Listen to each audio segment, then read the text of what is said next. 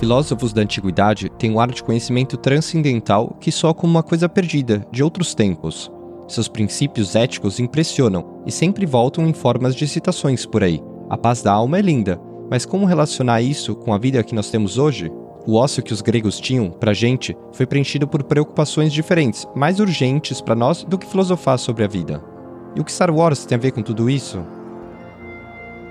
No nosso décimo episódio, vamos fazer uma leitura minuciosa do Código Jedi e refletir como ele e algumas éticas filosóficas gregas podem nos ajudar na nossa vida mundana. Eu sou o Pedro. E eu sou o Chris. Nós somos dois apaixonados por Star Wars que interpretam a fantasia para refletir a realidade, construindo pontes entre nosso cotidiano e uma galáxia muito, muito distante.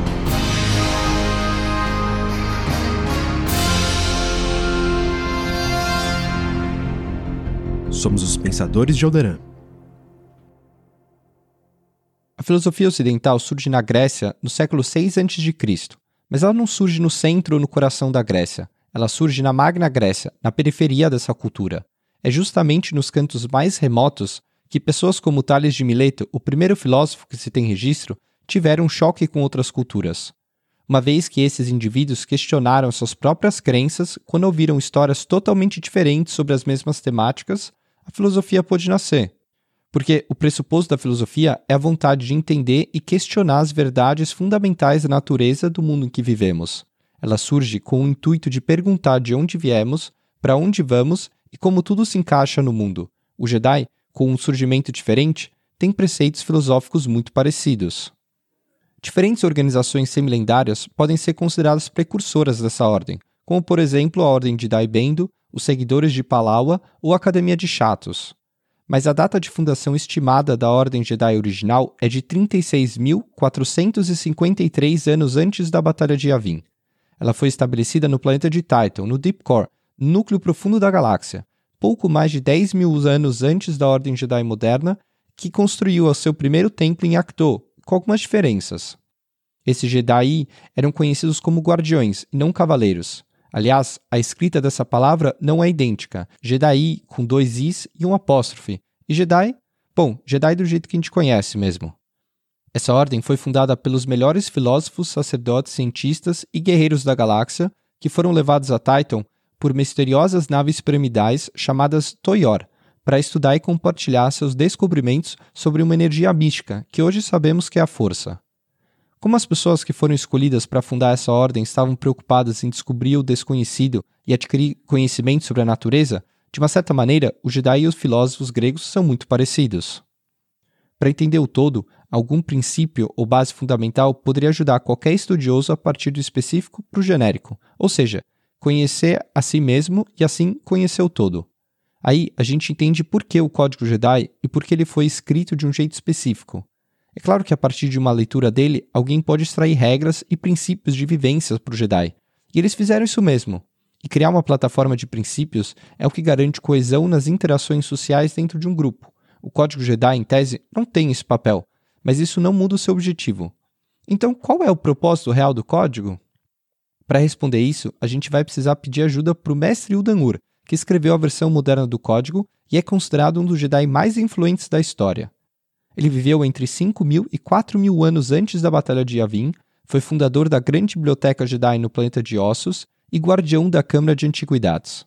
Na sua vivência, ele percebeu um problema. Segundo ele, certamente um Jedi deve conhecer o código de Cor, mas todo Jedi é de alguma forma negligente, desde o Padawan mais baixo até o mestre mais alto. E que se alguém exigisse qual o verdadeiro significado do código Jedi, o Jedi que responder prontamente seria realmente raro. Percebendo essa dificuldade de muitos Jedi e não entender o propósito do código, ele adaptou a sua escrita para ser melhor compreendido. E ficou assim: Não há emoção, há paz. Não há ignorância, há conhecimento. Não há paixão, há serenidade. Não há caos, há harmonia. Não há morte, há força. À primeira vista, a gente se depara com conceitos opostos, um em detrimento do outro. Essa é a maneira mais simples de interpretação mas é muito limitante também. Por mais não amigável que o código soe, apesar da sequência de negativas e afirmações, ele é mais focado em crescimento pessoal do que em regras de relacionamento. a principal meta para cada Jedi é entender a força na sua totalidade. Como parte dela habita em todos, é preciso primeiro entender a si mesmo e como se relacionar com ela. Para o Dan-Ur, o código servia para entender a força. Somente com uma compreensão completa do código, um Jedi poderia realmente alcançar o domínio completo dela.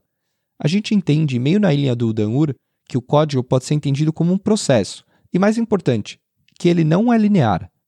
Isso significa que cada pessoa pode pular um verso, voltar e começar todo o treinamento que, na verdade, nunca vai ter fim. Implicando que, além de não linear, ele tem uma geometria espacial. Cada indivíduo se relaciona com o mundo de uma maneira diferente, tem dificuldades e habilidades distintas, logo, o seu processo e a sua evolução com o código é único. É um processo que se relaciona diretamente com o código na busca pela paz da alma. Essa paz é requisito para o mestre Udanur para se compreender a força. Então, o código é um guia que leva o Jedi do ponto que ele se encontra até esse ponto de paz. Para facilitar nossa interpretação, a gente vai falar dos versos numa sequência linear que não é a mesma que o código foi escrito. Ou seja, essa é uma interpretação individual nossa, mesmo que com a ajuda de diferentes filósofos. Essa foi a nossa maneira de se relacionar com esse mantra. Bom, depois dessas notas importantes, vamos entrar na interpretação do código. E que lugar melhor para começar do que a linha de chegada? Vamos olhar com atenção o verso que é a representação do todo, que fala do requisito do mestre Udan-Ur. Abre aspas. Não há emoção, a paz.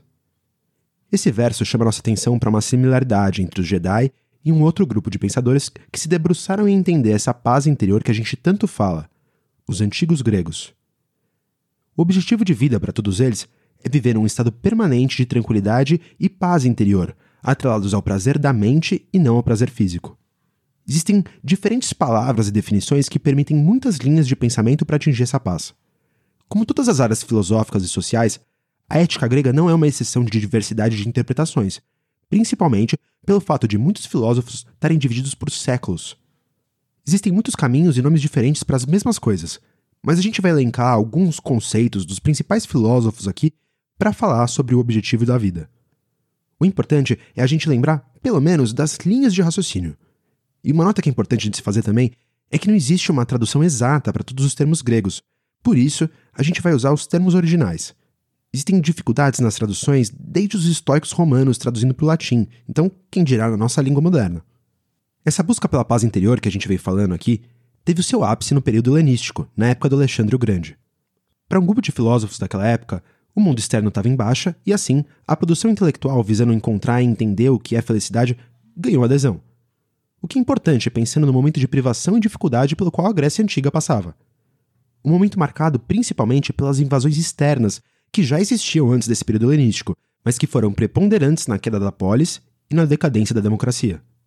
Nisso, a filosofia estoica pensou em uma coisa simples, que não dependesse das coisas de fora. Para esses gregos, pensando em como alcançar a paz, um caminho para solucionar a ansiedade reside na nossa capacidade em diferenciar o que está no nosso controle e o que não está. Essa angústia com o que não está no nosso controle e que interfere no nosso julgamento tem um nome: loop. Ficar bravo porque o seu time está perdendo um jogo de futebol não leva a nada. Você não vai conseguir influenciar o resultado do jogo.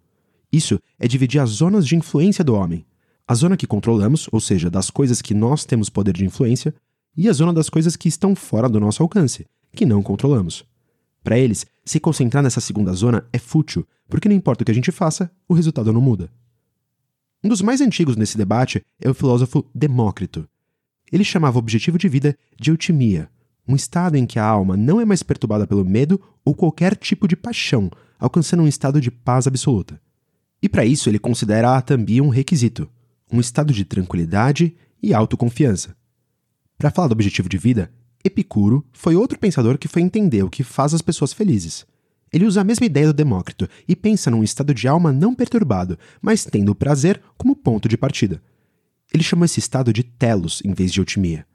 Para ele, prazer não é simplesmente prazer físico, mas a ausência de dor física. Uma vez sem dor, não é mais preciso ter prazer. Influenciado por Demócrito também, existe outro nome importante, o Pirro de Elis, fundador da escola dos céticos gregos. O objetivo de vida dos céticos é atingir a ataraxia, um estado de tranquilidade e sem perturbações. Para isso, seria preciso a suspensão do julgamento, a epoché, que é liberar o homem do fardo que é questionar e saber como as coisas são. Isso só é possível partindo de uma concepção que é impossível ter conhecimento real sobre o mundo, o que é um paradoxo. Saber que é impossível ter conhecimento sobre o mundo já é um conhecimento em si.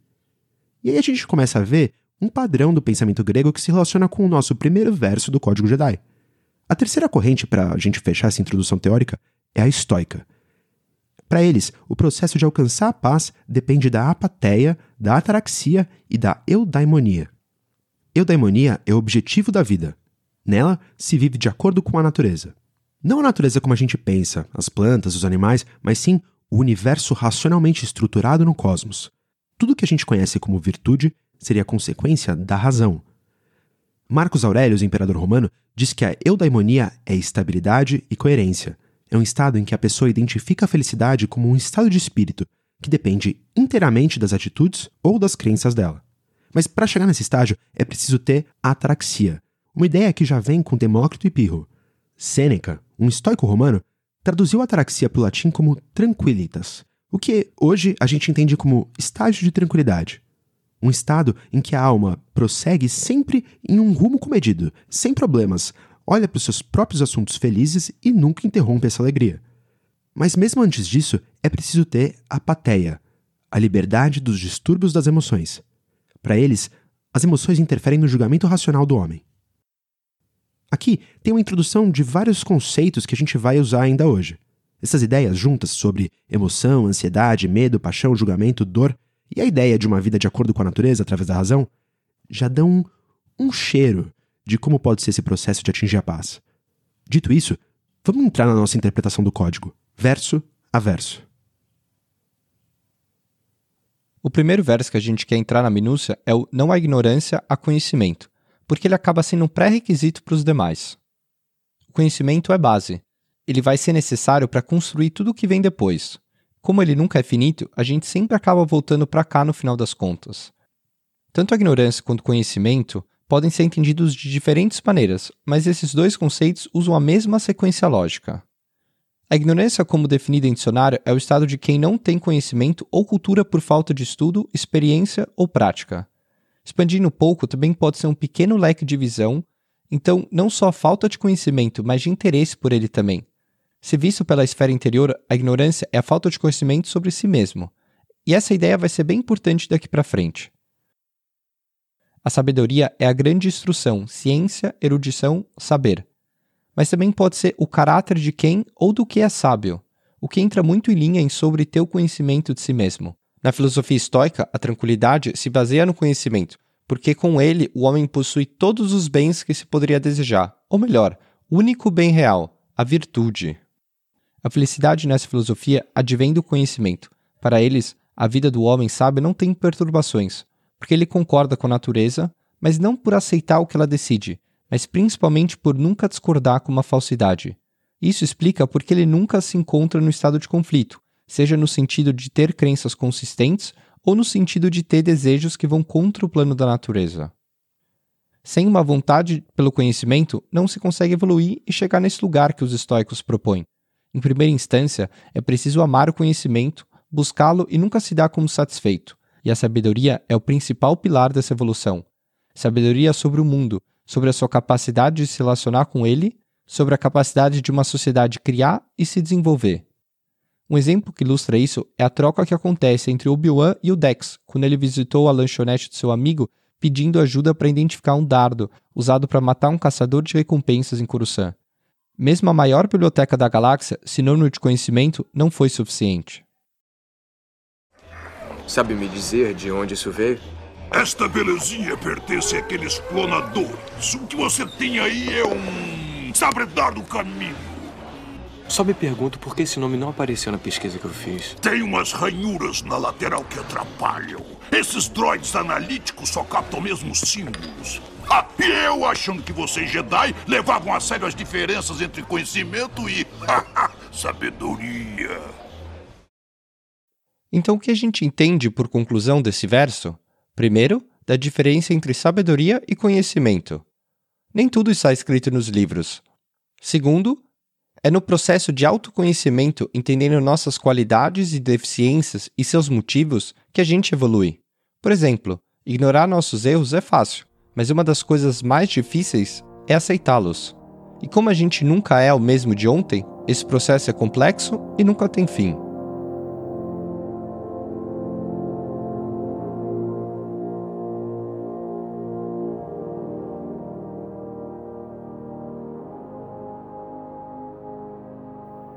Se a gente pensa em conhecimento e razão, uma dicotomia clássica na história do pensamento é a compreensão da natureza oposta de razão e emoção.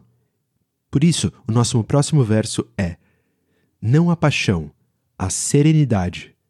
Todas as definições de paixão, sejam religiosas, filosóficas ou ordinárias, como apenas uma forte emoção ou exaltação, tendem à compreensão de que a emoção interfere na razão do indivíduo. Então, para a gente entender o que é serenidade, e dar o próximo passo no nosso processo, a gente precisa entender como a paixão se comporta.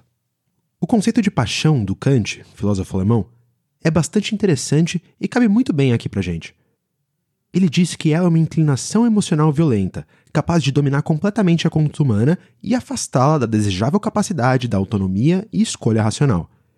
Evitar que sentimentos interfiram com as decisões é um ensinamento que a gente já ouviu de muitos Jedi.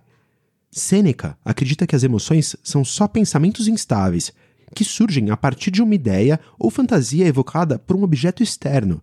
E, na mesma direção, Marcos Aurelius também usa uma definição da ataraxia como um estágio da ausência de distúrbios como um todo.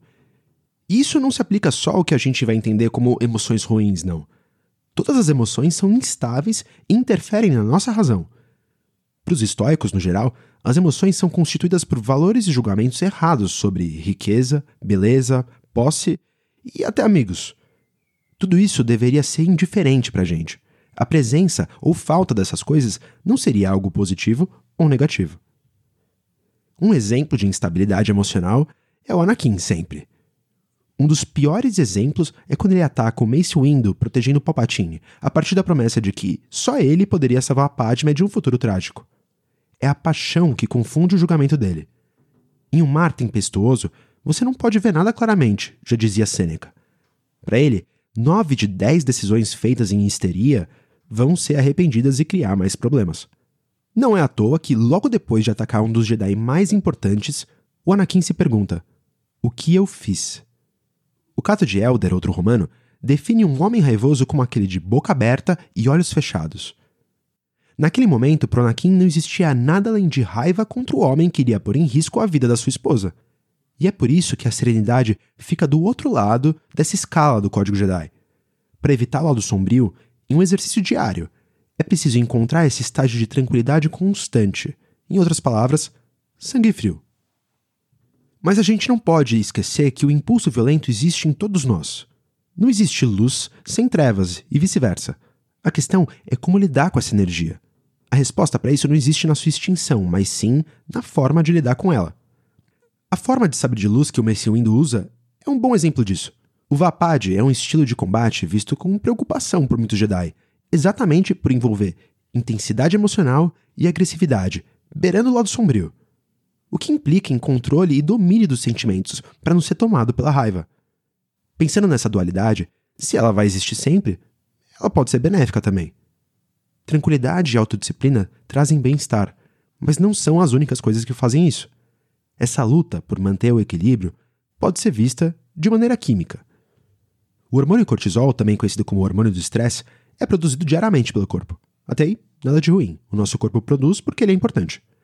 O problema é quando a gente passa por momentos de estresse ou desequilíbrio emocional e ele é produzido em grande escala, virando tóxico.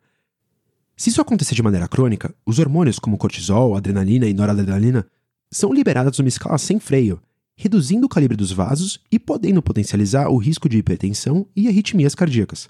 E aí o corpo perde automaticamente o neurotransmissor do bem-estar, a serotonina. A gente não sabe o quanto o mestre Yoda sabia desse conhecimento hormonal, mas ele tem uma passagem muito interessante dialogando com o lado sombrio presente nele mesmo. Parte de mim você é, sim, isso só é possível através da paciência e do treinamento. Sou eu quem o controla. Mas poder sobre mim você não tem. Os estoicos falavam que isso é um processo de anos que cada um deve percorrer sozinho. Eles acreditavam que, ao se concentrar no seu interior, a gente sempre continua cavando. E seria possível, então, encontrar a fonte do bem que nunca seca. Claro, nem tudo precisa ser feito sozinho, como a gente viu no episódio anterior dos Pensadores de Alderan. Uma rede de apoio é uma sustentação importante. A paixão não precisa ser necessariamente o oposto da serenidade. O pirro diria para todos se desprenderem de tudo que tende a preocupar a gente. O desprendimento seria derivado do ceticismo e fonte da admirável paz de espírito. Mas existe um olhar mais flexível sobre isso. Cestos Empíricos foi alguém influenciado por Pirro, mesmo com suas críticas aos céticos acadêmicos. Ele definiu a ataraxia como um estado de paz e tranquilidade, atingindo com a libertação dos dogmas e reivindicações, sejam elas verdadeiras ou falsas. Uma pessoa feliz é aquela que possui tranquilidade. Mas ele pede que nada seja perseguido com muita avidez ou desespero, porque existem distúrbios que não dá para a gente escapar, como dor, fome e surto. Se essa ataraxia não for possível, só a sua busca já gera um grau moderado de afeto, que ele chama de meriopateia, tipo um meio termo. Já para os epicuristas, para chegar na ataraxia, é só com a ausência de dor no corpo, a aponia. O objetivo de vida gira justamente em torno do prazer, enquanto se evita tudo que causa dor. É interessante ver como a paixão e a emoção reverberam em dores físicas. Esse entendimento é chave para a serenidade. E como os Jedi falam disso, Bom, eles também têm diferentes linhas filosóficas com diferentes interpretações. Na sua maioria, os Jedi têm muitas similaridades com os estoicos. Alguns dizem que é importante amar outras pessoas, que isso é importante para a sensação de querer proteger os seres da galáxia. Eles são, de certa forma, encorajados a amar mesmo, porque não é o amor que leva ao lado sombrio, mas o medo de perder a posse. Isso entra em linha com a eutimia na filosofia estoica para se ter ela, é preciso ter emoções positivas ao invés de nenhuma. Isso significa que a pessoa não deve ser fria ou imóvel o tempo todo. É a partir de sentimentos sensatos, ao invés de emoções que ofuscam seu julgamento, que se chega num estado de bem-estar. Por conta dessa linha certene, os Jedi decidiram ser muito restritos em relação ao apego emocional. O medo de ficar sujeito a perder a coisa que é desejada é chamada de phobos pelos estoicos, e como Yoda ensina, esse é um dos principais sentimentos que leva ao lado sombrio. Um outro grupo de Jedi tem uma interpretação mais restrita. Eles acreditavam que qualquer laço emocional deveria ser proibido. Eles interpretavam apego no seu sentido amplo, incorporando qualquer tipo de afeto, carinho e compromisso amoroso. Mas esse tipo de pensamento cria um paradoxo interessante. Se por um lado eles não devem ter nenhum tipo de apego, por outro, eles tinham uma relação muito próxima com outros membros da ordem. Eles se consideravam como familiares, e alguns eram parentes de sangue mesmo. Os mestres desenvolviam laços fortes com seus aprendizes, mas para o bem maior tinham que ser capazes de deixá-los ir. Numa visão utilitarista, eles não podiam perder mil vidas para salvar uma. Uma discussão entre Obi-Wan e Anakin que representa isso acontece quando eles estão perseguindo o Conde do Khan Geonosis e a Padme cai da nave deles. Nesse momento, o Anakin pede para o piloto voltar e resgatar ela, mas o Obi-Wan nega o pedido e diz para o seu padawan prestar atenção na conjuntura, que existia ali uma possibilidade de terminar com a guerra. Ele ainda pergunta para Anakin se a Padma deixaria de lado seus deveres por conta de seus sentimentos. A gente vê que o código em si não define o que é paixão ou apego emocional. Isso é uma interpretação de cada um. Faz sentido que os Jedi apliquem essa lógica. Até a armeira mandaloriana, membro do Filhos do Olho, sabe que para dominar os caminhos da força, o Jedi deve renunciar a qualquer tipo de apego. Por exemplo, a Soka diz que não poderia treinar o Grogo exatamente pelo apego que a criança tinha pelo seu pai adotivo. Ela disse ao Mandaloriano Din Djarin: Ele tem uma ligação forte com você. Eu não posso treiná-lo. A ligação dele com você deixa ele vulnerável ao medo, à raiva. Eu vi o que esses sentimentos podem fazer com um Jedi totalmente treinado. Com o melhor de nós, não vou iniciar essa criança nesse caminho. No âmbito romântico do mestre da Soca, a diversidade de compreensões é ainda maior. Muitos viam esses laços como naturais e não proibidos, o que importava era se o Jedi faria a escolha certa, não negligenciando a ordem em favor do seu amor. Talvez o Anakin poderia nutrir algum sentimento e até uma relação com a Padme, mas o que ele nunca poderia fazer é deixar isso interferir nos seus deveres. O que ele fez, diferente do Obi-Wan. Alguém lembra da Satine? Para se dedicar à ordem, Obi-Wan negou a sua paixão e amor pela duquesa mandaloriana quando ele ainda era um padawan. Anos depois, ele confessou que se não tivesse tornado um Jedi, teria ficado com ela. Essa é a liberdade de afeto que os estoicos definem como apateia. Mas mesmo que os Jedi, como os gregos, acreditavam que a vida virtuosa é preenchida com alegrias morais e espirituais em detrimento de prazeres ordinários, dentro da ordem havia pessoas como Real Everos que pensavam o oposto. Para ele, os Jedi poderiam ter relacionamentos desde que sem apego. Como ele disse para o Qui-Gon Jinn, o código não proíbe ele se apaixonar ou ter uma relação sexual casual, o Qui-Gon não concorda muito. Mas o que a gente pode tirar disso é que nem mesmo entre os Jedi existia um consenso se eles deveriam excluir totalmente as paixões e emoções. A questão é muito mais saber lidar com elas. E é esse equilíbrio que, no fim, permite a serenidade. Serenidade necessária não só para lidar com as nossas próprias paixões que balançam o equilíbrio dentro de nós, tanto no aspecto psicológico quanto químico, que interferem diretamente com a maneira de como vamos lidar com aquilo que reside fora.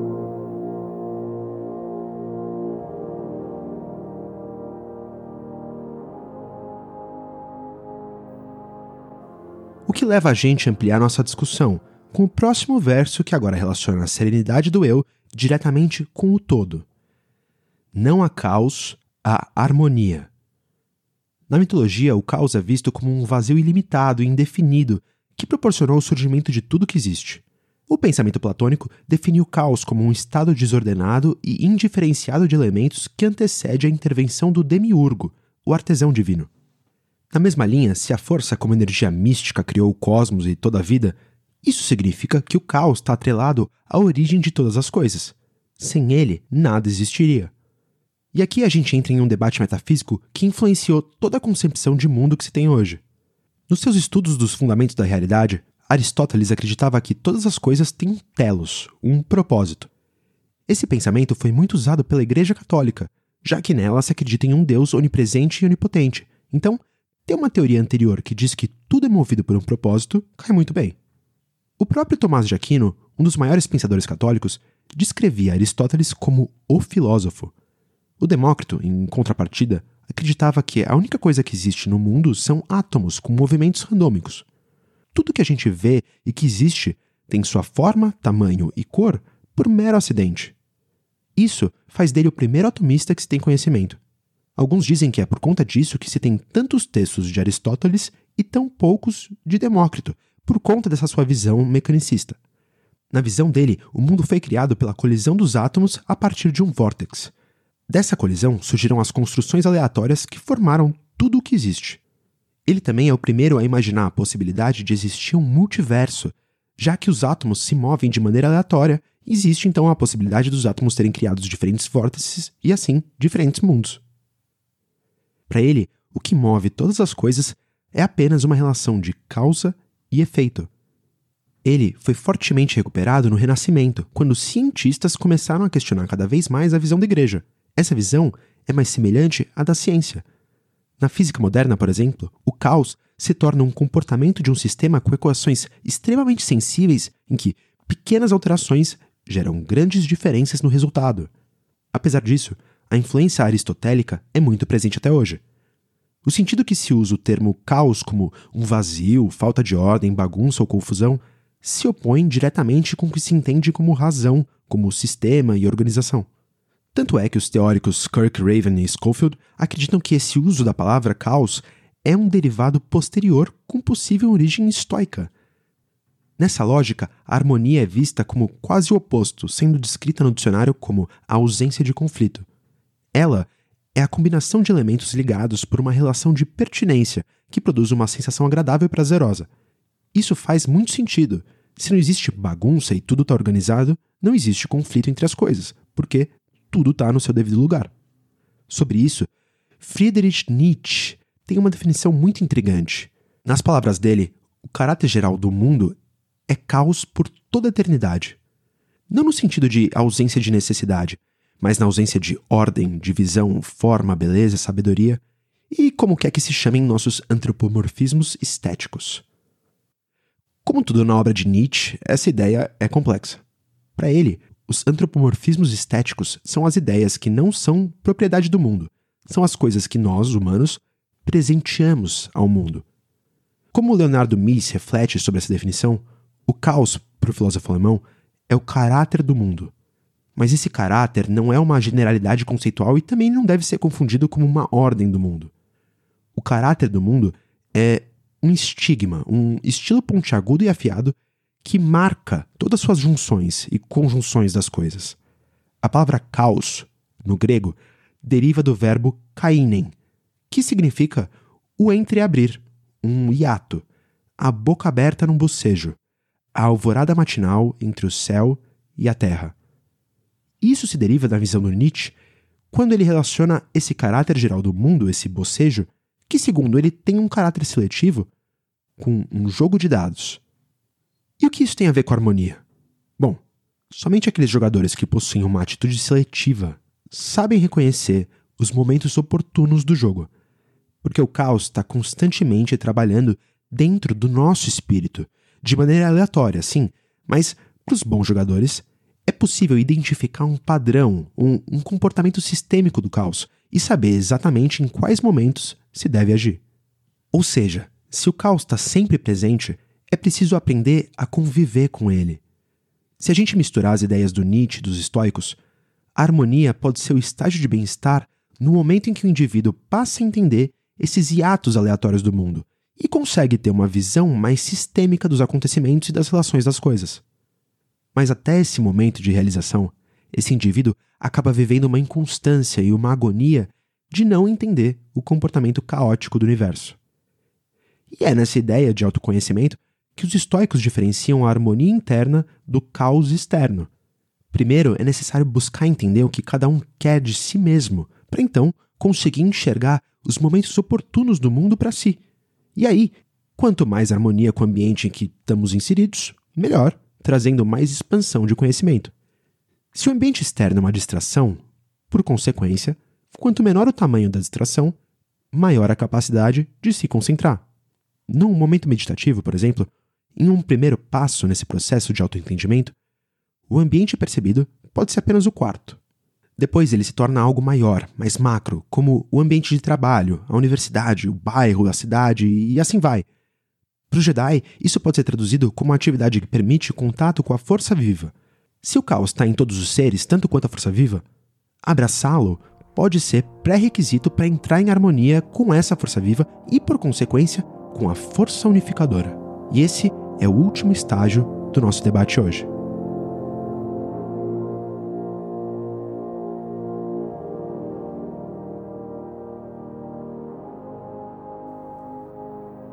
E assim voltamos ao verso que abriu essa conversa. Não há emoção, há paz. Isso mostra como o mantra como um todo é espacial e não linear. A gente falou bastante sobre emoções, analisando o verso não há paixão, há serenidade, mas aqui elas retornam completando o ciclo, com outra camada, carregando os aprendizados dos outros versos. Com conhecimento adquirido, se entende como as paixões se comportam e se busca a serenidade, com serenidade se contempla o caos e, ao entendê-lo, se atinge a harmonia. Uma vez em harmonia, que se tem tranquilidade com as emoções, fechando o ciclo que nos leva à paz. A palavra emoção tem uma etimologia interessante. Ela tem a sua origem no francês com o significado de perturbação moral. De maneira mais científica, a emoção é uma reação orgânica que varia na sua intensidade e duração e normalmente é acompanhada de alterações respiratórias, circulatórias e de grande excitação mental. Para sintetizar, são elas que geram as sensações agradáveis ou desagradáveis para o nosso cérebro. Aristóteles considera as emoções como um movimento da alma, acompanhados de sofrimento ou prazer que afetam o julgamento do homem. Em outras palavras, em linha com o pensamento estoico, elas podem enganar e ofuscar o nosso julgamento. E aí, voltando à perspectiva química, ao não entender esse equilíbrio, o corpo vai produzir o cortisol. E o interessante disso é que ele interfere na mesma área do cérebro que trabalha o nosso julgamento. Então, não é à toa que o Sêneca diz que as emoções são só pensamentos instáveis. Ele tinha uma base científica mesmo sem saber, porque aí com o cortisol rolando solto, não é possível equilibrar as emoções. Mas a ciência também sabe que oprimir a causa desse desequilíbrio pode levar a problemas maiores. E aí a gente começa a entender que existe uma linha tênue que difere suprimir as suas emoções e buscar uma postura de neutralidade. Na visão de todas as correntes filosóficas gregas, algum tipo de neutralidade é importante para a paz. Para Gisela Streicher, teórica filosófica alemã, os estoicos têm o objetivo de banir os prazeres da boa vida, para se tornarem imunes às emoções. Isso pode explicar aquele raciocínio Jedi que proíbe qualquer laço emocional. Cá entre nós, é uma sugestão que pode funcionar para a ordem, mas é muito distante para a gente. E por isso, a gente viu outras sugestões de como lidar com as nossas emoções e encontrar a paz. A gente talvez esteja fazendo o que o Pirro pediu para a gente não fazer, julgar. Ele diria para a gente parar com todos os nossos julgamentos e que isso seria uma forma de libertação, mas parece impossível desassociar, por exemplo, uma experiência do nosso julgamento dela. Para a gente, as coisas são boas ou ruins, prazerosas ou não. Uma neutralidade aqui também não é fácil, considerando a proposta de estímulo do capitalismo, da busca constante por prazer, da exigência de uma socialização através de prazer e consumo. Então, talvez a gente possa repensar a forma que a gente se relaciona com o prazer, e quem pode nos ajudar nisso é o Epicuro. Como a gente falou, a sua teoria tem o prazer como ponto de partida. Na sua lógica, o prazer de não ter dor física deixa a alma fora de perturbações e assim se atinge o telos. O prazer para ele não é simplesmente prazer físico, mas a ausência de dores físicas como ansiedade, angústia e preocupação. Essa é a sua primeira forma de prazer, a catastemática. A segunda é a cinética, com prazeres que envolvem algum tipo de mudança de movimento corporal ou psíquico. Pode ser uma comida gostosa, a sensação do sol na pele ou a sensação de aprender alguma coisa nova. Sentir essa forma de prazer envolve remover uma necessidade mas ele também enxerga que a combinação da busca do prazer e da ausência de distúrbio como uma mistura instável. Como maximar os dois é impossível, também não seria recomendado pesar a mão em apenas um dos dois fatores dessa equação. Um exemplo inusitado poderia ser alguém que busca viver sem prazer, fugindo da dor, e mesmo assim não vive num estado de paz absoluta, sem perturbações. Talvez o exemplo disso seja o Obi-Wan. Se a gente seguir nessa linha epicurista, quando Obi-Wan enfrenta seus sentimentos e entende eles no meio do seu isolamento em Tatooine, ele entra em paz consigo mesmo e enxerga pela primeira vez o seu velho mestre no deserto, esperando por ele. Esse é um bom exemplo do momento em que um Jedi consegue ter a visão do todo e entrar em conexão com a força unificadora. As emoções provêm da força viva e são incontornáveis. E para se chegar à paz, é preciso estar em harmonia. Ou seja, para entrar em contato com a paz da força unificadora, é preciso entrar em harmonia com a força viva, logo, as emoções. Uma vez em paz, o Jedi é capaz de se isentar da percepção da matéria, dos sentimentos e entrar em contato com o cosmos e a razão. Como o código requer a capacidade de ter um entendimento completo da força, é preciso estar em paz em todos os âmbitos. E assim, a gente percebe como o conhecimento, as emoções e a serenidade são todos necessários para poder dialogar com todos os aspectos da força. Como o estoico diria, é a partir desse momento que se consegue viver de acordo com a natureza e atingir o estágio da eudaimonia.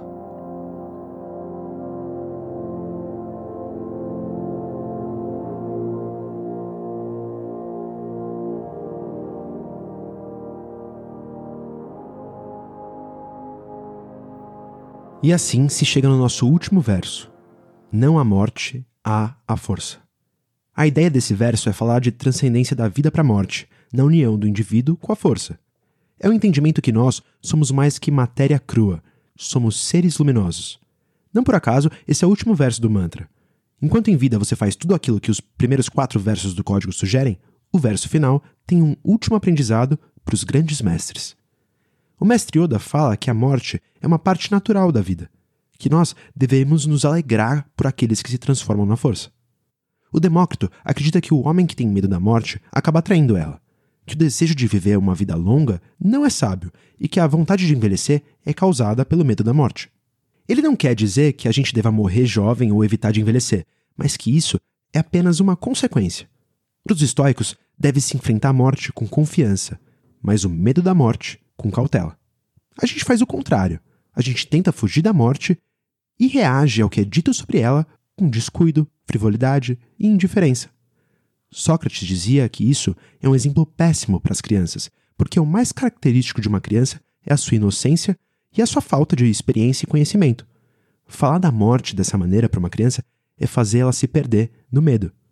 No caso dos Jedi, essa transcendência em se tornar um com a força é positiva. A morte é uma fase, não um fim. Nas entrelinhas, tudo que deixa a força viva se junta à força unificadora, se tornando parte do cosmos. Isso faz a gente lembrar de um dito dos clones: Da água nós nascemos, do fogo nós morremos. semeamos as estrelas. Obi-Wan fala para Darth Vader na Estrela da Morte que se ele morresse, ele ia se tornar um ser mais poderoso que o Vader poderia acreditar. Isso porque existe uma diferença com o que acontece com o Jedi nessa transcendência. Se juntar a força, acontece para todos, mas só alguns conseguem manter a sua individualidade e se tornar o que a gente conhece como um fantasma da força. Na hora que a alma ou a essência do Jedi deixa o seu corpo e se junta com a força, ele tem a capacidade de preservar sua força viva e expressar a sua essência para os demais vivos. Esse processo requer habilidades, que são possíveis por meio de treinamento. Mas, para além do treinamento, dizem que alguns são escolhidos para ter essa habilidade. A gente fala bastante dessa concepção de se tornar um com todo no nosso episódio 6, sobre a natureza da força. Mas o que importa pra gente hoje é que, mesmo com tudo isso, só é possível se tornar um fantasma da força quando se está em paz, tendo compreendido ela como um todo.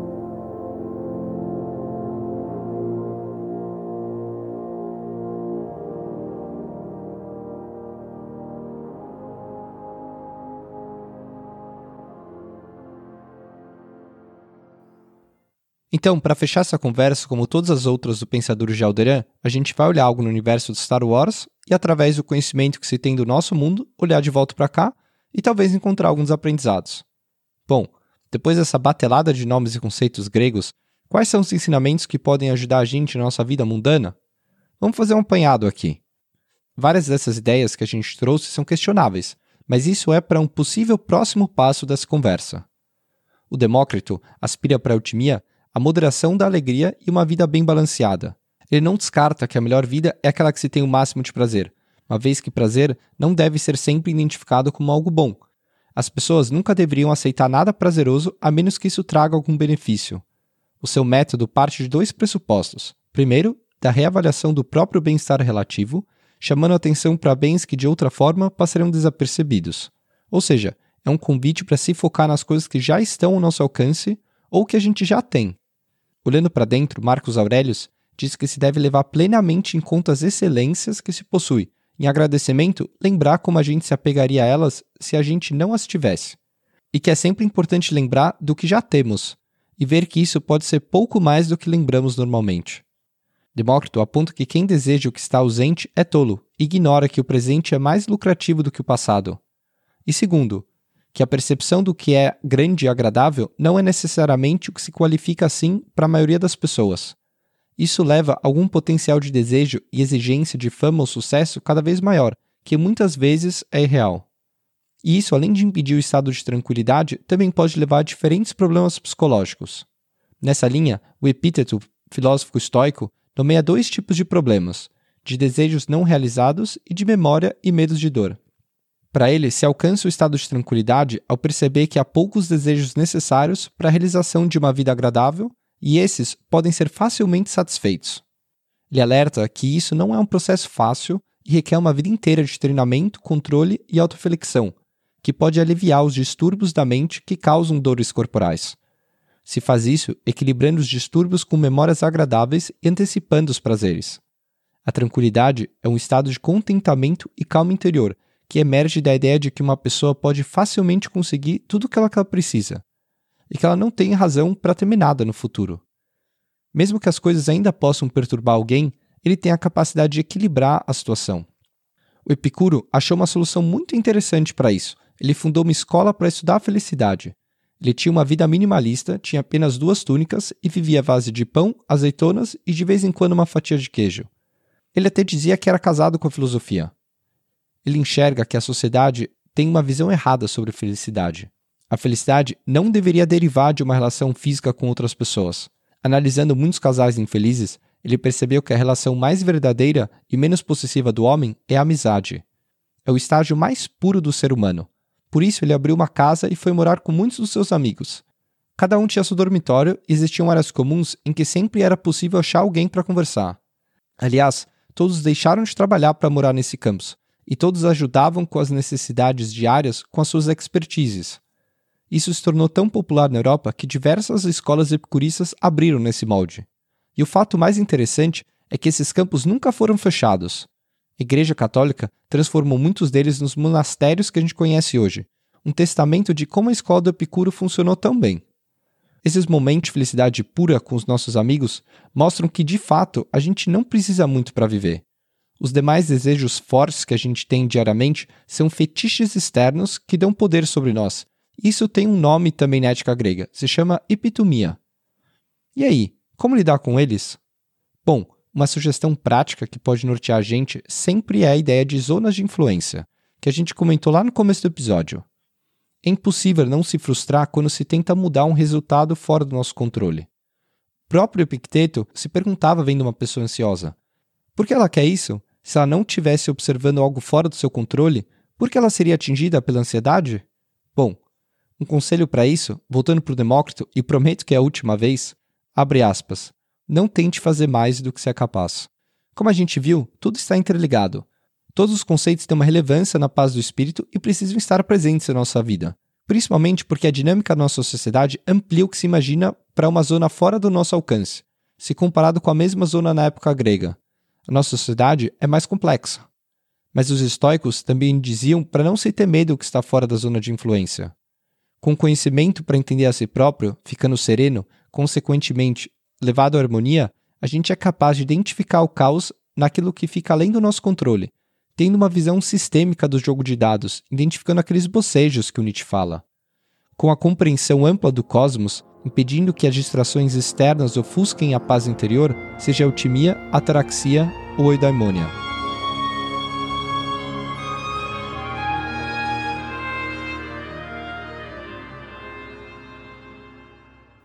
E assim a gente vai encerrando mais uma transmissão. Como sempre é bom lembrar, nós somos dois especialistas em Star Wars. Então, por isso a gente pergunta para você, que estuda filosofia, ética, enfim. A gente falou alguma besteira? Esqueceu de alguma coisa? Manda pra gente sua crítica, sua sugestão por DM ou comenta nas nossas redes sociais. Só através dessas conversas que o Pensador de Alderan pode não só melhorar, mas existir. Aliás, essas conversas agora rolam não só no Instagram, mas no Facebook também. Então, se depois de ouvir esse episódio você quiser compartilhar o Pensador de Alderan com alguém que só tem Facebook, agora já pode. Esse podcast é para todos e está disponível nas maiores plataformas: Spotify, Deezer, Apple Podcasts ou Google Podcasts. E antes de irem, não se esqueçam. Como o Jedi sábio uma vez disse, o mais poderoso é aquele que controla o seu próprio poder. Eu sou o Pedro. E eu sou o Cris e nós somos os Pensadores de Alderan.